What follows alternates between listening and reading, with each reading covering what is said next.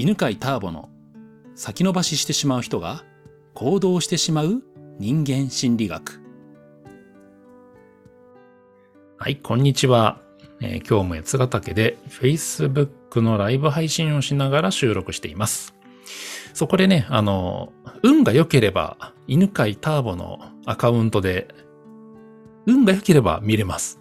でも特に決めてなくてね、あの、音源がなくなったらば、あ、じゃあ撮りますっていう感じでね、もうその日とかに急に始めるんで、え、まあ、あの、生でね、あの、話してるところを、あ、そう、映像でも一応配信してるんで、興味がある方はね、犬飼ターボのあの、Facebook を見てみてください。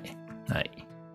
えー、今日の質問は、清水健太さんの質問です。ビジネスで成功する人ってどんな人ですか？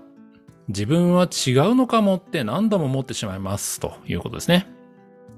うん。ビジネスで成功する人ね。えー、まあまあ得意な分野のね、質問ですよ、これ。えー、ビジネスで成功する人っていうかね、まあ、うん、そうだね。えー、まず、基本の二つの要素があるんだよね。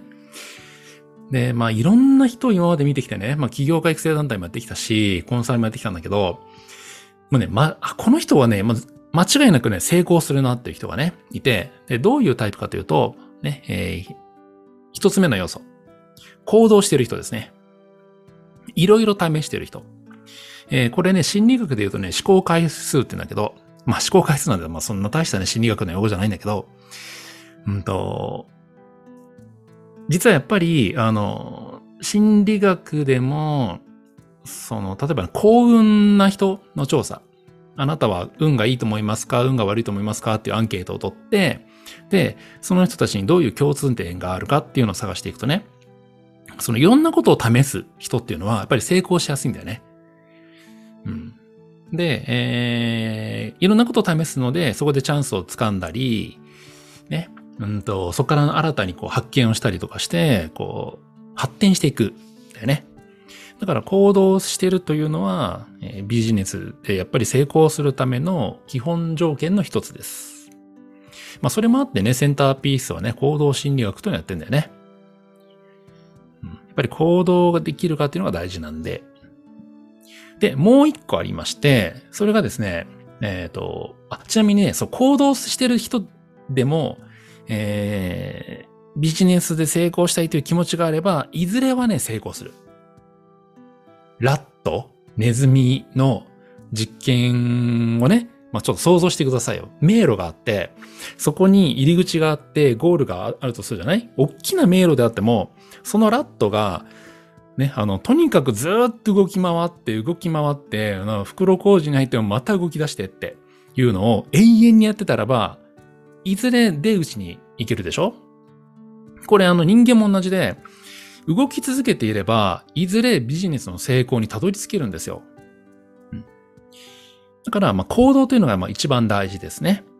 で、えー、次。じゃあ、まあ、いずれこうあの成功できるんだけども、その成功する未来を近づける要素っていうのがあるんだよね。それがね、学習なんですよ。うん。えー、まあ、これもね、ラットの実験で、ネズミのその記憶力とかね、学習意欲とかを、まあ、調整することができてね。例えばなんか、なんつうのかな、あの、疲れさせると学習意欲下がるとか、学習効率下がるとかね。うん、なんかこう、栄養のいいものを食べさせると、うん、脳が働いて学習がよくできるようになるとか。やっぱり学習がよくできる状態になっていて、試していくと、ね、えー、袋工事にね、あの、行くと、あ、ここは袋工事だからもうダメだって学習して、次のとこに行くっていうのね、早くできるわけ。だからミスをね、あの、しなかったりとかするわけですね。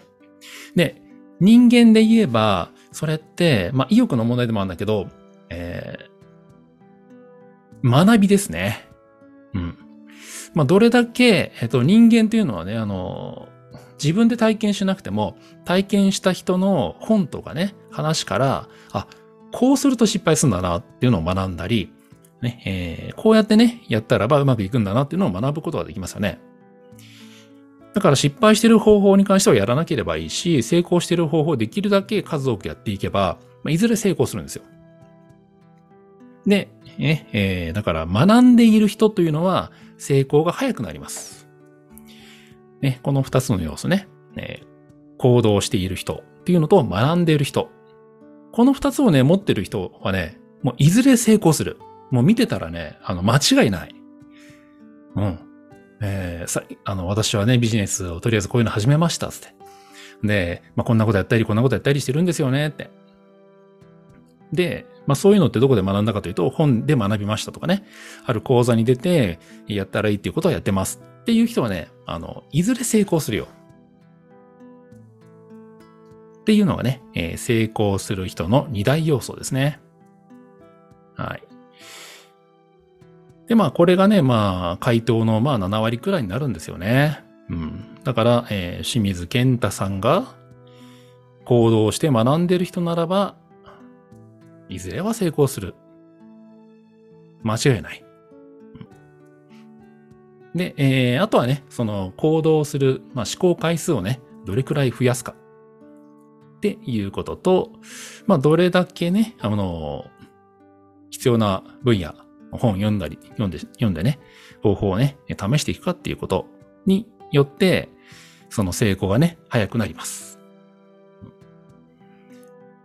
で、じゃあ残り3割の要素で言うとね、まあおまけみたいなもんなんだけど、えーと、そうね、うんと、短期でしか成功できない人と長期間成功できる人の違いは、まあちょっと話しておきましょうかね。短期間でしか成功できない人っていうのは、まあいわゆる、なんていうの？まあ一発屋的な 成功者。時々、あの、いるんだよね。ね、あ年齢、今ね、聞いてる人もね、えー、30歳以上、40代、50代くらいになると、今までいろんな成功してる人って見てきたと思うんですよ。まあ、それメディアとか、自分の周りとかでもね、もしかしたらいるかもしれません。で、なんか一時期名前を馳せた人？で、だけど、その後なんか、いつの間にか消えたままになっちゃう、消えてそのままになっちゃう人もいるよね。うん。かと思えば、なんかずっと成功してたり、まあ、逆にあのー、まあ、一回成功して落ちるんだけど失敗して、また復活してくるね。例えばホリエモンとかもそうですけどね。そういうような人もいますよね。で、そういう人たちとのね、まあ、一発屋で終わってしまう違いなんですけど、その大きな違いは何かというとね、あの、長期の未来を見てるかってことなんだよね。まあ、センターピースでは長期広範囲っていうのをね、あの、教えてるんだけど、長期広範囲の、えー、成功を求めてる人というのは、やっぱり、成功も長期広範囲にわたる可能性が高くなります。うん、で、えー、長期広範囲の反対ですね。短期、狭い範囲。うん。短期の狭い範囲というのは、だから、とりあえずもう今すぐ成功したい。今成功してればいい。で、自分だけ成功したい。してればいいっていう人は、成功したとしても、えー、その成功が終わっちゃうことが多い。ですね。うん。あ、そう、具体的に言うとね、あの、長期広範囲というのは、えー、今成功するんじゃなく、え、5年、10年のスパンで成功して、で、さらに、それがね、10年、20年と続くっていうのを思い描いてる人。そして、えー、長期というのは、自分一人だけじゃなくて、自分と関わる人たちみんなが成功してる状態がいいなって、そっちの方が嬉しいなって。で、そういうのを考えてる人ということですね。やっぱりですね、えー、長期広範囲の人というのは、どうしたらそういう成功が手に入るのかなっていうのを考えながら学ぶし、いろんなこと試していくね。うん。だから、えー、長く成功しやすいですね。じゃあね、なんでね、短期で狭い範囲でしかね、あの考えない人がね、すぐね、あの、失敗しちゃうのかっていうと、まあそれはですね、足を引っ張られるってことがね、多いんだよね。まず一つは足を引っ張られる。自分だけ利益があればいい、自分だけ儲ければいいっていうと、ぱ一緒に関わった人でね、え、なんか、損させられたっていう人が現れるので、そうすると悪いね、評判を広げられたりね、して、えー、成功が早くおります。うん。あとは、あの、あの人と関わると、ろくなことがないようですね。その悪い評判ですね。っていうので、なんかだんだんと、えー、協力一緒にできる人がね、あの、少なくなってっちゃう。っていうのがある。で、もう一つはですね、ね協力者がね、現れないんだよね。だね、そりゃそうだよね。自分しかね、あの、成功、自分だけ成功できればいいと思ってる人って、協力したくないじゃん？やっぱりね、自分だけじゃなくて周りの人も成功してほしいなと思っている人の方が、えー、お手伝いしたいなと思いますよね。ということで、協力してもらえるということね。そう、狭い範囲でね、えー、短期、自分の範囲だけで考えている人というのは、うん、足を引っ張られたり、協力者が現れなかったり、そうそう。あ、うん。あともう一個、そう、三つ目は何かというとね、類は友を呼ぶので、今だけ成功すればいい、自分だけ成功すればいいという人は、やっぱね、同じような人と気が合うんだよね。で、そうするとなんか騙し合いみたいなのが起きる。正直ですね、20代で起業した最初の頃って、まさに自分だけ成功すればいいとね、あの、俺思ってたのね。で、ビジネスって騙し合いだと本当に思ってたから。結局ビジネスって、あの、相手から利益を奪うことなんでしょって思ってたの。お金を奪うのがビジネスだって。うん、で、えー、いかになんかこう、なんつうのかな、悪いところは隠して、いいとこだけ言ってね、とりあえず買わせるみたいな。で、買わせたら勝ちみたいな。って思ってたんだけど、やっぱ同じ人がね、集まるんだよね。よくね、まあ、中古車屋さんやってましたけど、変なね、なんか故障があるんだけど、ランプだけつかないようにしてるとか、故障ランプがね、あの、つかないようにしてるとかね、そういう車ね、捕まされましたよね。うん、っていうね、あの、類は友を呼ぶ現象ってなりますので、えー、できればですね、え、長期広範囲の成功を思い描いてくださいね。まあそうすればね、あのー、行動していて、で、本やセミナーで学んでいる人はね、必ず成功しますよ。